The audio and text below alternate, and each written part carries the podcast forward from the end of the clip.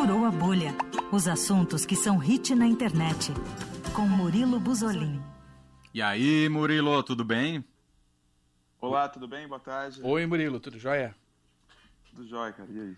É, o Murilo que está de folga, mas fez questão de estar com a gente aqui no fim de tarde, André Góes. Isso é que é profissional, meu amigo. Não é igual o chefe aqui que tira folga e nem aparece. Não é igual a gente também que não tem folga. Exatamente. Entrei de férias hoje, mas o programa não. Ah, é férias ainda por cima. É, meu amigo. Também. Aliás, quem nunca tira férias, mas deveria, é um tal de um bilionário polêmico, Elon Musk que tem mais uma polêmica. Ele tá querendo se fazer de bonzinho agora, Murilo. Que história é essa? Exato. Bom, para quem não conhece, Elon Musk é um bilionário super pop, né? Ele tem um patrimônio líquido bem pequeno, em torno de quase 289 bilhões avaliado, avaliados de dólares. De acordo né? com a Bloom, de dólares, né? Isso, de dólares. É importante frisar. De acordo com a Bloomberg. E no final de semana, uma reportagem da CNN apontou que 2% da riqueza do Elon Musk ajudaria a resolver a fome no mundo. Oh, meu Deus. Segundo, segundo uma pesquisa do diretor da ONU. Ah. Aí o Elon Musk, obviamente, decidiu responder, né? Porque ele falou que não é assim também. Tipo assim, a, a reportagem é, frisava em dois bilionários específicos, mas ali mencionando o Elon Musk, uhum. mais precisamente, dizendo que 6 bilhões da, dos bilionários do mundo já resolveria a questão da fome mundial. Então, se o Elon Musk resolvesse vender as, as ações da Tesla, ele conseguiria controlar a fome no mundo inteiro. No mundo inteiro. Uhum. E ele resolveu responder o tweet, né, sobre essa até então polêmica, dizendo que a matéria da CNN não está correta, os 6 bilhões não vão resolver a fome no mundo, mas vão prevenir a instabilidade geopolítica, uma migração em massa, salvar 42 milhões de pessoas à beira da fome. Assim, meio que contra, contradizeu ele mesmo, né? Porque a resposta dele tem alguns dados que já confirmam que eh, um pouquinho do dinheiro dele já ajudaria um pouco a situação na fome no mundo. Com certeza. Ou se ajudaria, né? E aí ele, ele prometeu que ele, se, se provarem que isso vai resolver, ele vai fazer essa boa ação, é isso? Isso, ele respondeu que se provarem com os dados que a matéria não está incorreta, é, que a, a, esses 2 bilhões ajudariam a controlar a fome no mundo, ele sim venderia as ações da Tesla. Bom, a gente está falando que ele é polêmico. Alguma chance desse tweet ser verdadeiro, dele realmente ter essa intenção? Ou você acha que é só um blefe para jogar para a torcida? Eu acho que tudo, que tudo que ele sabe que vai envolver o nome dele, que vai levantar as pesquisas, porque tudo que ele faz, tudo que ele twitta, é, reflete em buscas, né? Uhum. A gente já comentou aqui sobre alguma polêmica também que ele falou, e as buscas no outro dia explodiram, né? Do aplicativo Clubhouse. O Clubhouse só explodiu e teve aquele é, sucesso miojo, aquele sucesso rápido, que o Elon Musk que o Elon Musk disse que ele utilizava com os funcionários da empresa dele, né? Uhum. No outro dia o aplicativo explodiu, bombou no Brasil por um tempo e depois sumiu. Mas enfim, ele sabe que o nome dele gera essa, esse hype todo, essa polêmica, então ele vai alimentar isso. Agora, se é verdade ou não, eu vou ficar com aquele fundinho de esperança no ser humano para crer que um pouquinho ele, é, ele possa sabe? ajudar. Quem Con sabe? Considerando que Elon Musk é um ser humano, né? Eu queria fugir um pouquinho da É. pauta porque você citou o Clubhouse. Você ainda tem Clubhouse no seu celular? Só com uma curiosidade. Eu não tenho, eu não tenho. Foi muito. Eu fui muito, eu fui muito entusiasta do Clubhouse quando foi lançado. Eu achei o máximo que eu entrei num dia num domingo. Estavam Luciano Huck, Preta Gil, Anitta, todos conversando de, de Brasil, de tudo. E aí passou uma. Foi, foi meteórico, né? Caiu Nossa, muito super. rápido mesmo. Super, e aí eu me lembro que era só pra iPhone, inclusive, e aí eu lembro que quando saiu pra Android, eu acho que eu nem vi notícia disso. Eu fiquei sabendo sem querer, assim, que uma busca sem querer no, no- na loja de aplicativos do iOS, né, do, do Google, e baixei, me cadastrei, tô com ele até hoje, tá ocupando espaço no, seu- no meu celular. Acho que eu nunca entrei em nada, em nenhuma conversa, sabia? Já vai deletar daqui a pouco para liberar espaço. Nossa, precisando. É, eu, eu- depois que eu resetei meu celular, eu nem lembrei de baixar ele de novo, sendo bem sincero. Mas é, demorou muito para lançarem para Android, né? Aí Sim. o hype já tinha ido pro buraco. Exato. Hoje em dia eu vejo, eu vejo alguns, alguns influenciadores, alguns artistas fazendo algumas coisas mais exclusivas lá. Uhum. E que daí, hoje em dia, como passou o hype, tem mais controle, né? Sim. E, E tem do muito- que um Twitter Spaces, por exemplo. Twitter Spaces você clica, entra e ouve todo mundo. Não tem essa coisa. Hoje em dia também o Clubhouse não tem, mas começou. Você precisava de um convite, Uhum. só podia para sistema iOS. Teve toda essa, essa coisa, né? Assim como o Instagram começou atrás, ele só tinha para iOS também. Exatamente. E agora eu vejo muita gente usando o Twitter Spaces, inclusive. Vira e mexe, pinga uma notificação aqui na minha tela que alguém está conversando. Eu também nunca usei, para ser muito sincero, confesso. Não sei se você gosta da ferramenta ou não. Eu gosto porque já tá tudo ali. É como o Instagram roubou os stories do Snapchat. Uhum. Então foi tudo num aplicativo só. E o Twitter já estava ali, eu já uso o Twitter bastante mesmo, a maior fonte de informação que eu, que eu fico ali no maior tempo, né, em rede social. E eu acho muito prático também. Você já segue a pessoa, se você não segue a pessoa, você segue alguém, você segue alguém que está na sala, vai piscar uma coisinha ali para você, a salinha ali em cima. Se você interessar pelo assunto, você, você ouve e você sai. Não, não te atrapalha em nada, uhum. não, te, não, não polui seu celular ali com notificações. É uma coisa muito prática. E realmente, é, Leandro, depois que o Clubhouse explodiu e morreu rapidamente, as pessoas meio que o Twitter, o Twitter Spaces ele foi lançado às pressas. Ele já estava no planejamento do Twitter, né? Uhum. Aí eles lançaram às pressas aqui no Brasil para competir com o Clubhouse. E o efeito foi bom, porque o Clubhouse se foi e o Twitter Spaces só, só aumenta. Muito bom. Bom, agora voltando à pauta que o Murilo propôs, porque eu fugi completamente fazendo essas perguntas de Clubhouse, Twitter e tal. Tem filme, tem uma sequência prometida aí que promete arrasar quarteirões, certo, o Murilo? Exato. Estamos falando de Duna. Duna que estreou aí há duas, sem... não, há duas semanas mesmo. Uhum. E está no topo das bilheterias há duas semanas também. É a maior estreia da Warner Bros. mundialmente durante a pandemia de Covid-19 que não acaba.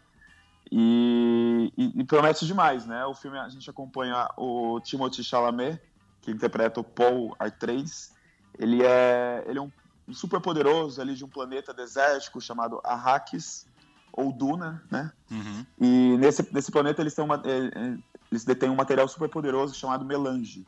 Então é uma briga de planetas e de superpoderosos para controlar esse material. E é uma franquia, né? Ele vem de um, de um livro tá fazendo bastante sucesso. É o livro o original de, de 1965, é baseado nesse, nessa história, né? Isso, exato. O livro de Frank Herbert. Herbert, né? Isso. E agora, com todo esse sucesso, depois de uma semana e meia, a Warner Bros. confirmou a sequência, porque eu acho que dependia um pouco da bilheteria, né? Porque é um filme que custa caro. É, pouquinho. Mas ele custa caro. Mas está prometido então uma sequência, teremos um Duna 2 ou algum nome parecido com isso, é isso? teremos a sequência de Duna parte 2. Ainda não temos data, uhum. mas o Twitter oficial da, da produção confirmou isso. Eu confesso para vocês que, assim, eu vi um trailer uma vez, eu vi que a Zendaya, que eu gosto muito, que é uma atriz que eu gosto muito, está no elenco. Uhum. É... Mas eu não gostei. eu ia te perguntar pra variar aqui toda semana reclamando de alguma coisa. Eu não gostei. Eu achei o filme extremamente parado. Eu não achei o filme ruim, tá? Uhum. Mas o filme é muito parado. Muito parado, meu. Tem 2 horas e 35. Uou. E, e, e as cenas, assim, de, de ação, de, enfim, de alguma coisa boa acontecendo, demoram muito para acontecer. Então, assim, é, se você não tá com muita paciência, como eu não estava no dia, não vá assistir. Ah, espera chegar no, espera chegar no streaming, assista em casa. Ou se você tá com essa expectativa porque tá um hype gigantesco, os efeitos especiais são maravilhosos mesmo, é, é, uhum. é, é, bem impactante. Só que o filme é muito arrastado, muito arrastado mesmo. E quem eu mais queria ver que a Zendaya, que é uma das principais do filme, ela aparece assim, se dá para resumir num take, uhum. uns cinco minutos, porque ela vai ser a principal da sequência. Então, uhum. ouvintes da Eldorado que conhecem a Zendaya, que também estão esperando ver o filme por conta dela, porque ela aparece bastante no trailer, basicamente o que tem no trailer é o que tem no filme. Então, a, a, a, aparição maior dela, porque ela vai ser a personagem principal da sequência. Essa versão do Duna é um, é um remake do filme de 84 ou é uma, uma outra abordagem para a história? É uma outra abordagem agora pelo Denis, não sei se a pronúncia está correta, mas Villeneuve. Hum, é, porque o David Lynch é, dirigiu esse filme de 84, que até tem o Sting, né? E que eu lembro que na época não foi muito sucesso também, né? Com um é, negócio meio. Já esse ele já eles meio que é um remake mesmo, assim. É uma outra construção que, que o diretor desse aqui fez. Certo. Bom, e a gente segue... Já tá um sucesso, né? Já passou de 230 milhões Sim, de dólares é, no mercado agora, global. Agora um grande Uou. É um sucesso. Uou. Bom, a gente segue falando sobre Hollywood, mas um assunto que a gente já começou a falar na semana passada, Alec Baldwin tem novidades sobre o caso Baldwin, né, o Murilo?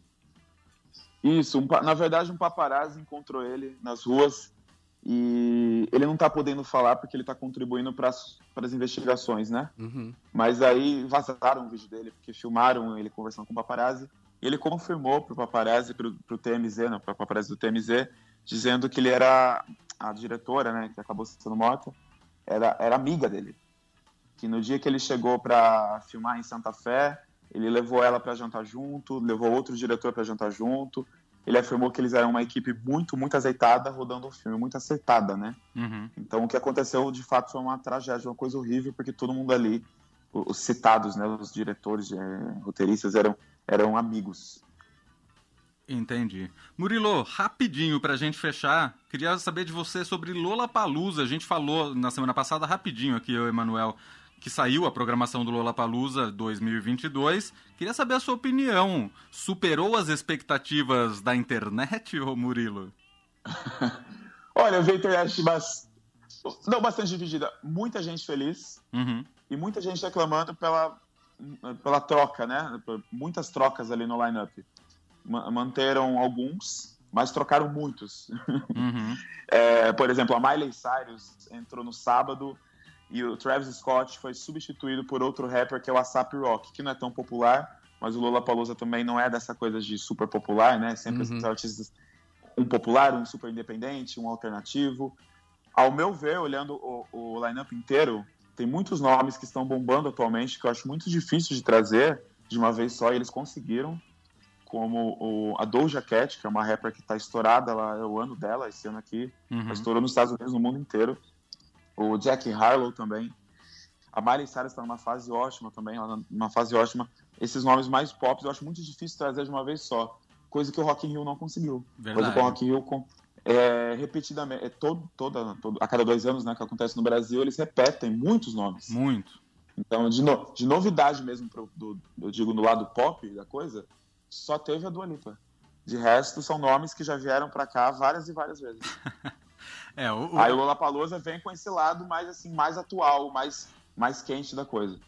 É, o Rock in Rio, toda vez que vai sair programação, a gente já não precisa esperar grandes coisas. A gente, a gente já espera o Red Hot Chili Peppers, o Iron Maiden. a Noite do Metal, acho que vai todo ano, né? A Noite é do mesmo. Metal é, um, é uma, um, dia da, um dia da marmota. Não, e é impressionante que é uma noite que sempre esgota, né? Porque tem é, porque um público, público muito, é muito fiel. fiel é. Exatamente, é. Esgota muito, esgota muito. É, o, que eu ia falar? Ah, o Rock in Rio teve um dia antes deles anunciarem. É, um dia antes deles anunciarem o Coldplay, eles fizeram um alvoroço nas redes sociais, assim, trocaram a foto de perfil. E aí, vem aí, vem amanhã, vem aí, vem Coldplay. Gente, mas Coldplay sempre vem pra cá. Não é uma coisa, sabe? Não é uma coisa que, meu Deus do céu, primeira vez no Brasil. Não é. É primeira Mas, enfim, vez, primeiro ano que não vai ter um show. Coldplay tem uma fanbase enorme, gigantesca. Sim. Mas é que assim, se for fazer um alvoroço para alguém pra vir pra cá, que seja uma novidade, né? Não, Verdade, total, é. total. Muito bem, este Murilo Buzolin furando a bolha toda segunda-feira aqui com a gente, inclusive nas férias, dando uma reclamadinha de algumas coisas que a gente adora reclamar aqui nesse quadro. Murilo, boas férias para você. Não sei se você volta com a gente na semana que vem, mas até a próxima. Até mais. Obrigado, viu, gente? Boa semana. Valeu. Valeu, Murilo. Murilo. Murilo, um abraço.